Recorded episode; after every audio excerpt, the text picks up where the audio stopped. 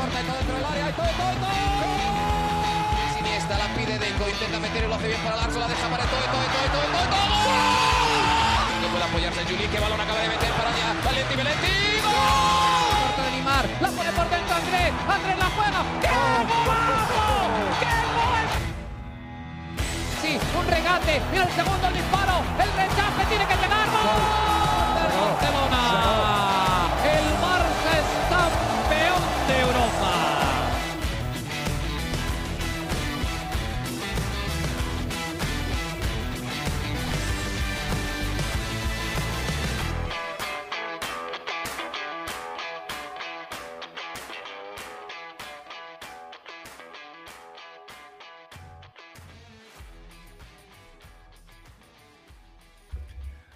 Hola amigos de ADN Barça, bienvenidos a una nueva edición de nuestro podcast, edición especial de este 25 de agosto. Muchas cosas sucediendo en el fútbol español y con el Fútbol Club Barcelona y las vamos a comentar junto a Mariana Guzmán. Mariana, ¿cómo estás? Feliz viernes. Muy raro que grabemos un viernes, pero aquí estamos nuevamente. Hola Alejandro.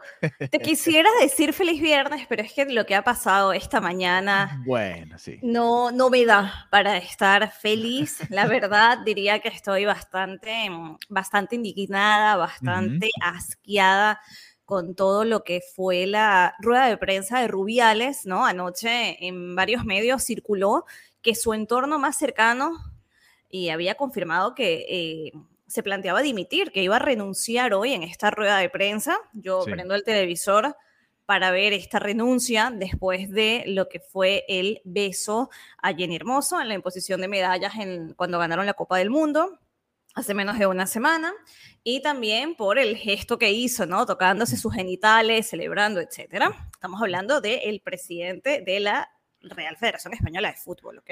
Una persona que tiene un cargo importante, con una responsabilidad bastante importante y que también percibe un sueldo bastante alto, ¿no?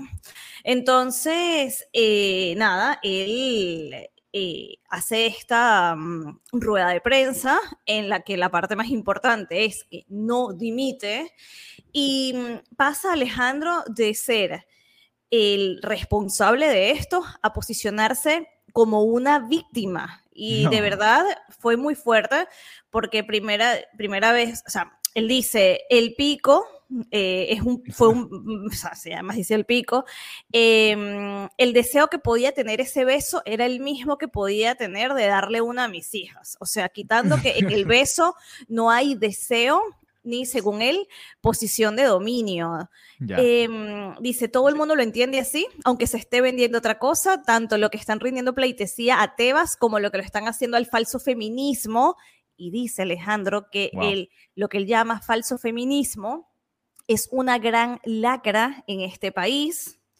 Luego dice que fue un beso espontáneo y escucha, mutuo, eufórico y consentido, que esta es la clave. O sea que dice, esta jugadora, Jenny, falló un penal y le dije que tiene que estar tranquila y orgullosa. Este es en el momento en el que apareció Jenny, me levantó del suelo y al dejarme nos abrazamos. Y le dije, olvídate del penal, sin ti no hubiéramos ganado esta, esta de mundial. Ella me contestó, eres un crack. Y yo le dije, porque él lo dice como si fuera algo perfectamente normal. Alejandro, imagínate que tienes un jefe y tu jefe te dice, me das un piquito. No, no. Y ella supuestamente le respondió, vale. Esa es la secuencia de todo. Eh, él dice que se está, tratando, se está tratando de hacer un asesinato social que Wow. él como español invita, él invita a la gente que se haga una reflexión hacia dónde vamos. Y nada, eh, le, le hablaba a sus hijas todo esto, Alejandro, quiero poner el contexto para los que no estuvieron viendo la rueda de prensa en directo, que mientras él decía todas estas barbaridades, recibía aplausos. Que, Sí, que es, lo, es lo peligroso, ¿no? Que no es solamente una persona que esté totalmente desligada de la realidad y de lo correcto y de, y de todas estas cosas. No, no. Es que en ese auditorio lo aplaudían. Luego él continúa hablando de el falso feminismo, dice que no busca la justicia, no busca la verdad, que están preparando una ejecución para ponerse una medalla y decir que estamos avanzando, se refiere a personas del gobierno que, que bueno, se posicionaron en contra. Y además, Alejandro, además dice que va a defenderse ante los juzgados y que va a tomar acciones contra esas personas. Luego dice que no nos felicitaron por ser campeones del mundo, porque también había hombres allí. O sea, una, una locura. Eh, dice, ¿ustedes creen que voy a dimitir? Pues no, no voy a dimitir. Y lo vuelve a reiterar, no voy a dimitir, no voy a dimitir, no voy a dimitir. Dice, un pico consentido es un motivo para dimitir. Espero que se cumpla la ley. Eh, luego habla de todo lo que ha sido su trabajo a nivel deportivo, de lo que ha sido para él el, salvador del, del fútbol, ¿no? El que supuestamente estaba muy mal, pero desde que está él, todo funciona, la gente seguía aplaudiendo, además luego en, plena mm, rueda de prensa le dice a Bilda, al entrenador, al director del, del, cuerpo femenino, del equipo femenino, que le va a renovar y que además le va a pagar medio millón al año. O sea, una cosa totalmente terrible, terrible. No hubo un verdadero arrepentimiento, no hubo un entendimiento de por qué se tenía que disculpar. Habló de falso feminismo, como si él entendiera algo de feminismo. Habló de lo que es el falso feminismo, lo llamó lacra, dice que va a tomar acciones legales contra personas del gobierno, porque ya luego esto también tiene un tilde político que no voy a entrar ahí. Yo me voy a pegar a simplemente a que no tenías por qué darle un beso a una jugadora en la boca. A punto, esto no es un tema ni siquiera de feminismo, esto es un tema de que eso no está bien, vamos a poner un poco de contexto todos. Si estamos en nuestro lugar de trabajo, en una oficina, lo que sea, tu jefa no te tiene por qué pedir un pico ni acercar, o sea, es que esto está muy mal. Y que el presidente, o sea, la, la Real Federación Española de Fútbol no sepa esto, que lo haga en cámaras delante del mundo entero que estaba viendo esta celebración, que se haya tocado los genitales de esa manera es que deja tan mal parado a este país, deja tan mal parado. Y ese tema no lo tocó, el de, la manera en la que estaba celebrando al lado de la reina y la pidió, pidió disculpas, bueno, se disculpó a la Casa Real, pero sin entender, Alejandro, de verdad, la gravedad de sus acciones. Sí. Y no es solo que no haya dimitido, que a este punto yo digo, ¿por qué esto parece ser solo una decisión de él? Si yo hago algo grave en mi puesto de trabajo, es que no, no es que, ay, no, vas a renunciar, no, es que se tienen que tomar acciones, no es que él renuncie, es que lo, tendrían que sacar, ¿no? Como que parece que todo él, que él es el que va a decidir lo que pasa con él, cuando yo creo que si tú estás en un cargo, lógicamente tienes que rendir cuentas y tienes que trabajar en pro de la posición en la que estás, no en detrimento ni de la posición, ni del fútbol, ni del país al que representas. Entonces, a mí me parece muy impactante que ya ha pasado casi una semana, sea todavía como una decisión de Rubiales, ¿no? Espero que dimita, mañana va a dimitir, ¿no? Es que esto ya no pasa por él, esto ya no viene a ser una decisión de él. Yo creo que desde el momento en el que él cometió esta serie de errores, luego nos enteramos porque eh, se salió un comunicado de Jenny Hermoso con unas frases que ella nunca dijo y luego sale el verdadero comunicado de ella con su agencia y un sindicato donde ella dice, dejo esto en manos de mis representados de este sindicato, donde se pide una sanción ejemplar. Entonces aquí... No solamente desde lo que sucedió en ese momento, sino lo que ha venido después, ha ido cada vez a peor. Y, y, además me parece que fue súper ofensivo la, la, manera en la que se expresó, me parece que una persona con esa actitud no, no puede estar en una, en una posición así. De verdad, Alejandro, me, me quedé en shock de que sea, mira, no voy a dimitir, básicamente, les guste o no, él no va a dimitir, no va a dimitir, y, y, me quedé súper asqueada de cómo la gente lo aplaudía, porque al final es lo que te digo, que una persona está mal, bueno, es una persona que está en posición de poder, lamentable, pero que haya habido un auditorio que aplaudía esas alocuciones cuando llamaba al feminismo lacras en este país, cuando luego decía, bueno, porque no nos, no nos acomplejemos, campeonas no, campeonas no, porque habían hombres campeones. O sea, es que tú dices, aquí estamos yendo hacia atrás y, y nada, Alejandro, ya, yo eh, me he quedado muy sorprendida de cómo este tema se ha abordado te lo decía en el episodio del lunes, que me sorprendió mucho cómo varios medios de verdad no entendían lo delicado de esta situación, Es que ahí cómo lo banalizaron, el problema, ¿no? lo banalizaron horriblemente, Sí, o sea, sí. eh, luego la portada de As, que ya se lo digo, fue el medio As,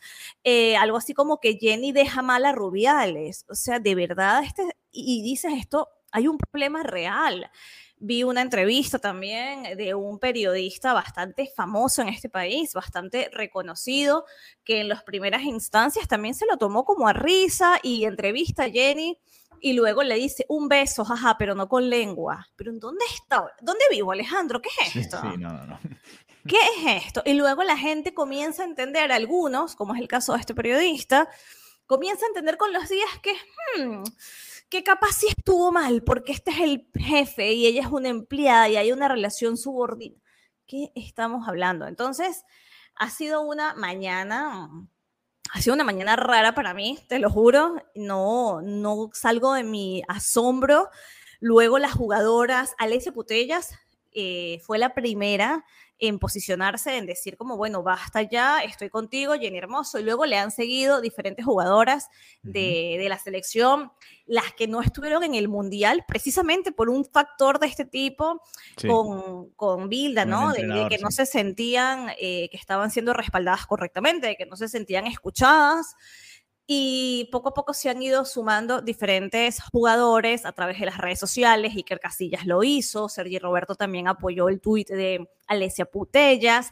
El Fútbol Club Barcelona, Alejandro, lanzó un comunicado que, que lo leo porque o lo leo por encima, bastante breve, que a mí me pareció bastante escueto, ¿no? Eh, Yo creo que hay momentos en donde hay que, hay que mm, posicionarse, ¿no? Y si bien tomaron una posición, me pareció muy, muy, muy light. O sea, le faltó decía, fuerza, le faltó fuerza. Mira, sí, decía, después de la asamblea extraordinaria celebrada este viernes, parece que las explicaciones que daba el señor Rubiales han resultado suficientes para los miembros de la asamblea que tenían la potestad de ratificarlo en el, eh, en el cargo. Sin embargo, el Barcelona quiere dejar claro que considera totalmente impropia y desafortunada la actuación del presidente de la REF durante la celebración del Mundial de Fútbol conseguido por la selección española. Son unos hechos que consideramos lamentables que el propio señor Rubiales consideró un error y por los que pidió disculpas. Ante estos hechos injustificables, el Barcelona se compromete a continuar en la línea de apoyar al deporte femenino a la plena igualdad entre hombres y mujeres en el mundo del deporte y en la sociedad. Ya, pero no, no hablan más de, bueno, mira, él se disculpó, mientras que te hago, te hago, por ejemplo, la comparativa con el Ujú. comunicado del Sevilla, que eh, es bastante distinto, dice. El Sevilla, en vista de los acontecimientos protagonizados por Luis Rubiales en la celebración de la Copa del Mundo, quiere exponer, primero, condena y rechaza las actitudes del presidente de la REF, Luis Rubiales. Segundo, estoy resumiéndolo, que apoya las medidas, que el Sevilla apoya las medidas que consideró oportuno tomar Jenny Hermoso. En el comunicado del Barça ni siquiera se nombró a Jenny Hermoso, ¿no? Que es la, es verdad, sí. Y ex, Luego. ex, ex- ex jugadora del Barça, además. Claro, claro. Luego, que rechaza y condena los gestos obscenos realizados por el presidente Luis Rubiales en el palco tras la consecución del título mundial. Que el Sevilla no se siente representado por el máximo dirigente de nuestro fútbol español y que de hecho se muestra activo en la lucha contra estas actitudes antes referidas en el mundo del fútbol. Que lo expuesto anteriormente en el, el presidente de la REF debería dimitir de su cargo de máximo representante del fútbol español que el Sevilla anima la reflexión para que este tipo de actos que afectan la imagen de nuestro fútbol, que debe aspirar y pelear por la igualdad, no se repitan. Que el Sevilla ya ha mostrado contrario a la gestión y las actitudes de Luis Rubiales en el pasado y que de hecho su presidente dimitió de la Junta Directiva en el 2022. Que el Sevilla no quiere que este suceso empañe lo más mínimo el éxito que le representa la consecución del campeonato del mundo femenino. Esto sí es un comunicado contundente donde habla bastante claro, ¿no? Con, con, con, los puntos muy claros sobre por qué no está de acuerdo, que no se siente representado. No tanto como que no, esto no, está, no estamos de acuerdo con Luis Rubiales, que se disculpó y el Barça continuó trabajando por, no sé, aquí hay obviamente demasiados intereses sobre, sí, claro. hay demasiadas cosas que, que no, no, podemos ver desde este punto. No conocemos, pero... claro, detrás de, de toda la, la, la, telaraña que hay por detrás de, los liderazgos en el fútbol español. Exactamente, pero, pero hay cosas que tienen que ir por encima de, de, estas telarañas, como bien lo acabas de decir, y yo creo que mm, después de esa rueda de prensa no, no existe la manera en la que el posicionamiento de un equipo sea tan tibio, ¿no? No sé, yo pienso que, que esto no puede quedar así. De hecho, ya el gobierno, ¿no? Está mm, eh, haciendo lo, lo pertinente para, para, que no pueda seguir en estas, en estas funciones Luis Rubiales, pero eh, es, muy feo, de verdad, qué manera de, de, empañar. Mira, el gobierno avanza, que hará lo que esté en sus manos para apartar a Rubiales y mm, Teresa Rivera, que tiene un cargo de vicepresidente y ministra y tal, todo lo que esté en nuestras manos para que él nos siga al frente. Dice que la reacción de, de Rubiales fue bravucona al anunciar que iba a emitir de su cargo cuando se ha dado por hecho que así lo anunciaría en esta asamblea y la vicepresidenta tercera del gobierno ha indicado que toca hacer una valoración técnica desde el punto de vista de procedimientos y de garantías de derechos en toda la organización deportiva, pero vamos a activar todo lo que esté en nuestras manos porque es verdad, difícilmente puede calificarse como un digno representante del fútbol español.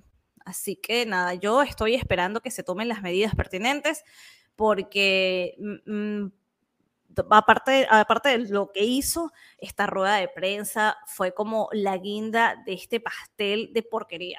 o sea, esto ya no puede ir a más, viene y, y, hace estas declaraciones.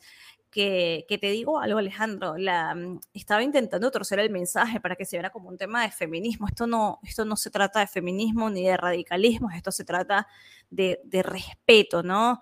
Y de, sí. y de, Sí, al final, al final dejando a un lado los participantes y todo esto, es simplemente acoso sexual en el trabajo, ¿no? Y ya. Claro, y es que eso no se puede permitir, es que eso no se puede permitir. Sí, y sí. no hay justificación y luego que no tengas la capacidad de verlo ni de disculparte correctamente, no, no, no puedes estar en, en, esta, en esta posición, en este cargo. Eh, te digo, no entiendo qué tan difícil es sacarlo. De hecho, estaba averiguando como, por favor, gente, explíquenme Ajá. por qué a día de hoy eh, no lo han no podido han, sacar. Eh, destituido de su cargo, ¿no? sí, vez. y básicamente es que la gente que lo podía destituir es la misma gente que lo, lo aplaudía, Alejandro. Es que eso...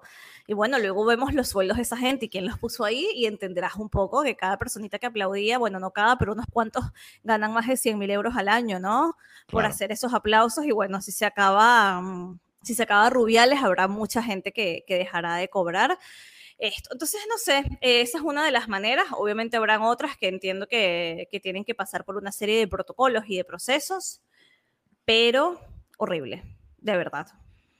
Terrible, terrible. Bueno, imagínate, es que me quedo sin, hasta sin palabras, ¿no? Que eh, él ha ido, yo, yo he ido obviamente siguiendo todo esto el, desde el momento, yo no lo vi como, como te pasó a ti, creo, no lo vi en, en vivo lo que pasó, ¿no? -huh. Sino después en las imágenes en redes y todo lo que explotó.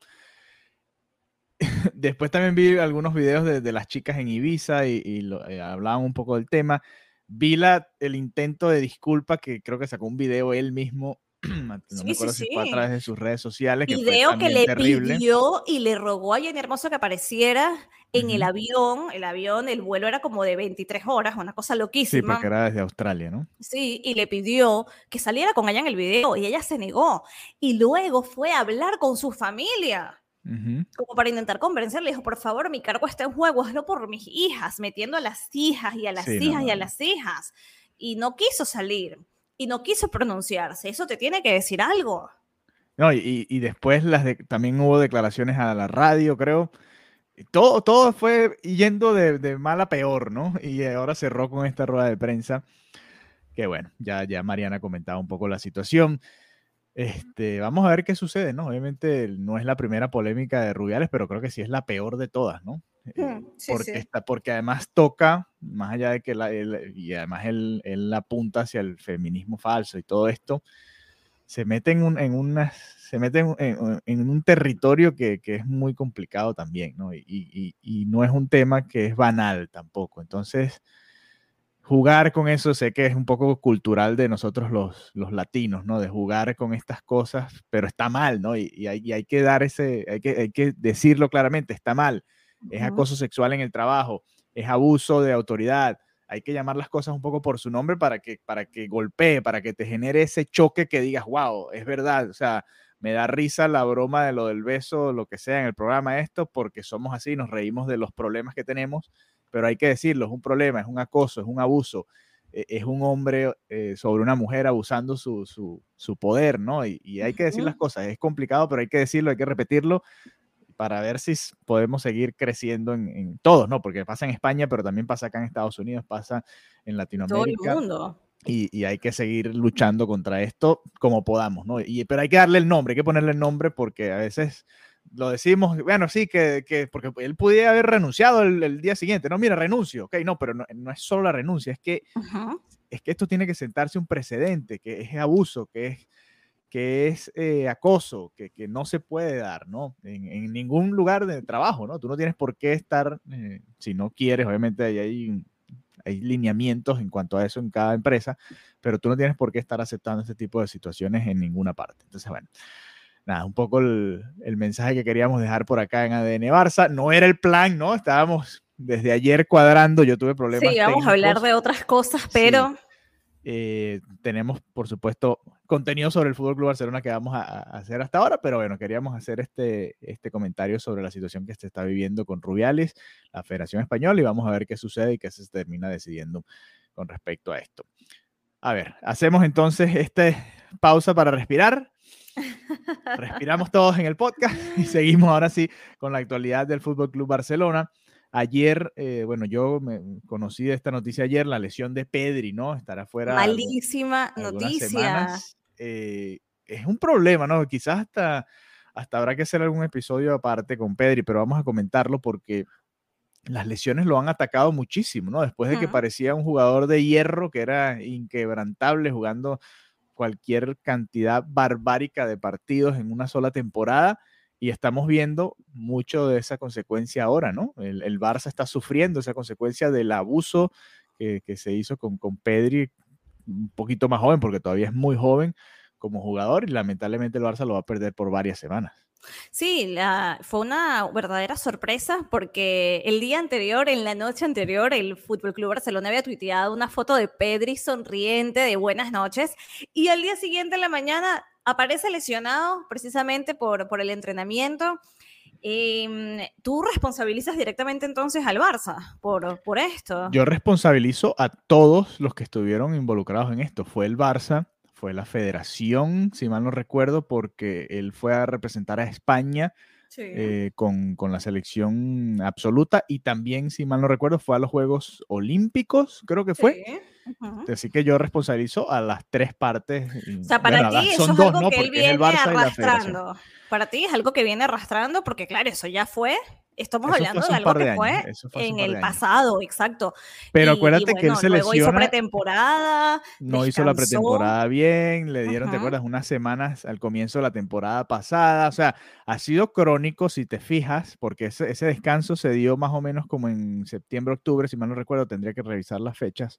Pero le dieron tres semanas de descanso en ese momento y después lo involucraron nuevamente a la dinámica del equipo en plena temporada y se volvió a lesionar, si mal no recuerdo, también en enero o febrero, ¿no? Porque estábamos en, en, fechas de eliminatorias de, de, las competiciones europeas.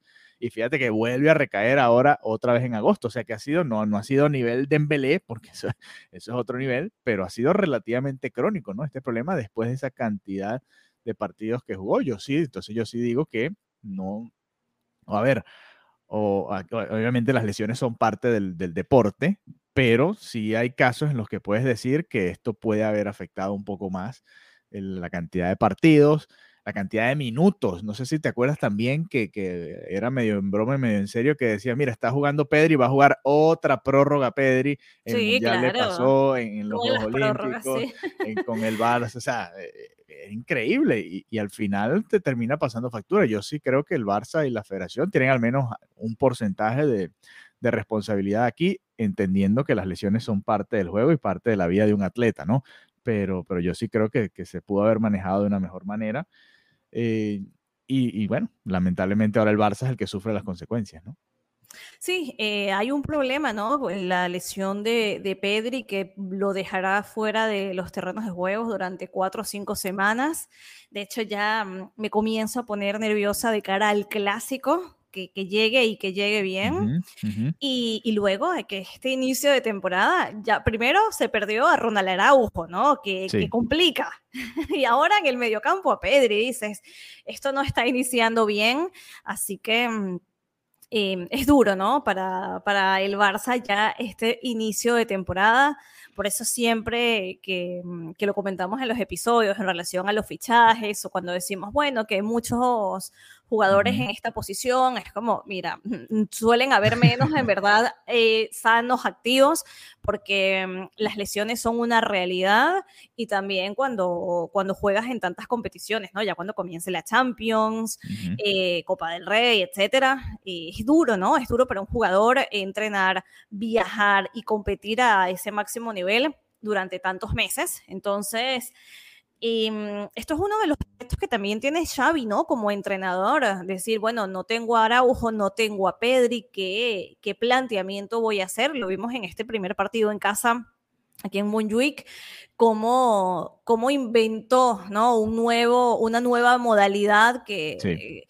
que le funcionó, aunque no fue un partido en lo particular vistoso ni, ni bonito, ¿no? Fue, bueno, sacaron los tres puntos y al final eso es lo que importa pero también es difícil, ¿no? Trabajar de esa manera porque no, no puedes planificarte así, no puedes trazar una verdadera estrategia de juego porque no sabes luego con qué te vas a encontrar de, de una semana a otra. Así que yo creo que es un tema que, que es ciertamente preocupante que deberían sonar todas las alarmas que tienen que sonar, porque así te puedes cargar una temporada, aunque suene súper alarmista, pero la verdad que cuando dos jugadores están claves, ya vamos apenas por la segunda, vamos a la tercera jornada de la liga, y ya tienes a dos de tus jugadores más importantes, por así decirlo, ¿no? En el mediocampo, en todo lo que es la defensa, out, eh, ojo, es para, es para tomar medidas, replantear y analizar exactamente cómo se pueden tomar las medidas correctivas para que esto no se repita. Sí, no, y, nos pasó la semana, la semana pasada, la temporada pasada, lesiones en la defensa, lesiones en el medio campo con el propio Pedri y también más adelante se dio con Dembélé, quien no está en el equipo en estos momentos. Entonces, bueno, a ver qué sucede. Y, pensando en el partido, Mariana, ¿qué crees que va a ser? Porque obviamente Romeo ha jugado, De Jong, esos dos parecieran inamovibles, igual que Gundogan. Pedri parecía el otro inamovible ahí.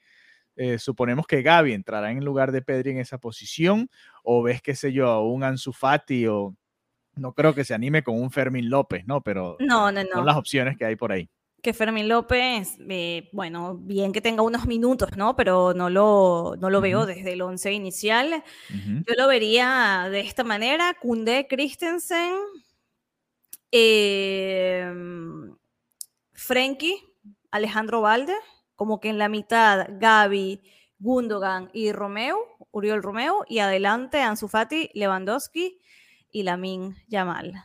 Uh, me gusta, me gusta. ¿Te gusta? Ah, mira. Es que, es que es lo que me gustaría, pero siempre lo hablamos acá, ¿no? Una cosa es lo que nos gustaría y otra es la que va a Xavi. Yo te dije lo que me gustaría, no lo que creo que pase. Sí, sí, sí, sí, sí. Eh, no sé si va a ser titular en su Fati realmente. Sí, no, yo tampoco. De hecho, todo, todo pareciera indicar que no, pero es lo que me gustaría, ¿no? Y, y, bueno, y por los minutitos que tuvo, a pesar de que se fue por encima de esa, esa, ese balón, creo que también tiene esas ganas, ¿no? Tiene esas ganas de de demostrar. Yo le daría la oportunidad a Ansu Fati. Bueno, que los primeros minutos no te convencen, que sientes que no está contribuyendo, que necesitas otra cosa, haces el cambio, pero dale la oportunidad de sentirse importante, de saberse que el 10 del equipo tiene un peso. Eso es lo que único que estoy difiriendo con Xavi, de verdad. Sí, sí, no, y, va a ser un tema y, ojo que, todavía el mercado va a seguir abierto después de ese partido, así que cuidadito, cuidadito con lo que va sucediendo ahí. Eh, yo también quisiera ver a Ansu Fati de titular, pero entiendo que probablemente no lo sea. Vamos a ver qué esquema se inventa Xavi para esta ocasión, ¿no? la, semana pasada puso a Gaby junto a los cuatro mediocampistas y bueno, y a Lamin Yamal que jugó un muy buen partido. Y bueno, Vamos a ver si, si sigue por la misma línea. Entiendo yo que Gaby debería entonces jugar en lugar de Pedri, por llamarlo de una manera, y que entre en su o Ferran o el que decida en la otra posición, o Abde también, que son algunas de las otras opciones por, por esa banda. Eh, si, si, es que no vuelve a cambiar el esquema, ¿no? Que no creo que lo haga, pero vamos a ver, son las opciones que se están barajando en este momento. Antes de cerrar el episodio de hoy, Mariana, renovó Marc-André Ter Stegen, ¿no? Y, es importante porque significa algo, no solamente mantenerlo más años, sino también ayuda un poco, ¿no? En todo esto que estamos viviendo con el fair play financiero. Y bueno, otro gesto del, del capitán ahora del Barça, uno de los capitanes, del Fútbol Club Barcelona, que va a estar más años ahí resguardando la portería del Barça. Eh, es una noticia positiva, ¿no? Con la que amanecimos este viernes, más allá de todo el problema que, ya comentamos en la primera parte del episodio. Mira, Ter Stegen me, me, parece un jugador, bueno, sus números lo dicen, no es un tema de percepciones, extraordinario, pero me parece además un tipo bastante íntegro y, y, creo que, que debería tener... Eh, eh, eh, esto que se debería valorar muchísimo, ¿no? Lo que es este compromiso con el club por encima de cualquier otra cosa, como lo hemos comentado en otros episodios, al final este es el trabajo de ellos y esto, mm, eh, esto también, o sea, la gente lo da por entendido de que tienen que bajarse el sueldo momento, ya va, que esto es el Fútbol Club Barcelona, que están jugando en primera división de España, siendo el Barça y el Madrid son los dos clubes importantes aquí. Entonces, y a nadie le gusta bajarse el sueldo. Claro, y ok, que para nosotros todo lo que ellos ganan es, una barbaridad, pero la verdad es que ya cuando ellos están ahí, hacen la comparativa, ok, yo que soy jugador de fútbol en primera, ¿y cuánto cobran los que están en la, en la Premier? ¿Cuánto cobran los que están en Arabia que no, sabes? Y, ahí, te y ahí entonces eh, yo destaco mucho más, ¿no? Este, mm, este gesto y que dice muchísimo de él como jugador, como capitán también, que es del equipo. Así que muy bien, espero que tenga una temporada tan espectacular y que siga rompiendo récords, ¿no? Creo que, que tenerlo a él es una tranquilidad porque mm, hace unas logra hacer unas paradas que tú dices, mm, y que es increíble, ¿no? Y, parte del éxito, bueno, y la temporada que al final, pobre, se relajaron cuando ya habían ganado la liga matemáticamente y entraron unos goles que no tenían que haber entrado, pero el trabajo que hizo la temporada pasada es que era una absoluta locura, era como, ya no solamente era obviamente el trabajo defensivo del equipo, que obviamente fue muy, muy bueno, también era tenerlo a él, le hacía casi que misión imposible al equipo contrario meter gol. Así que nada, gracias Ter Stegen. no, y además comenzó, comenzó, el Barça y Ter Stegen con una buena...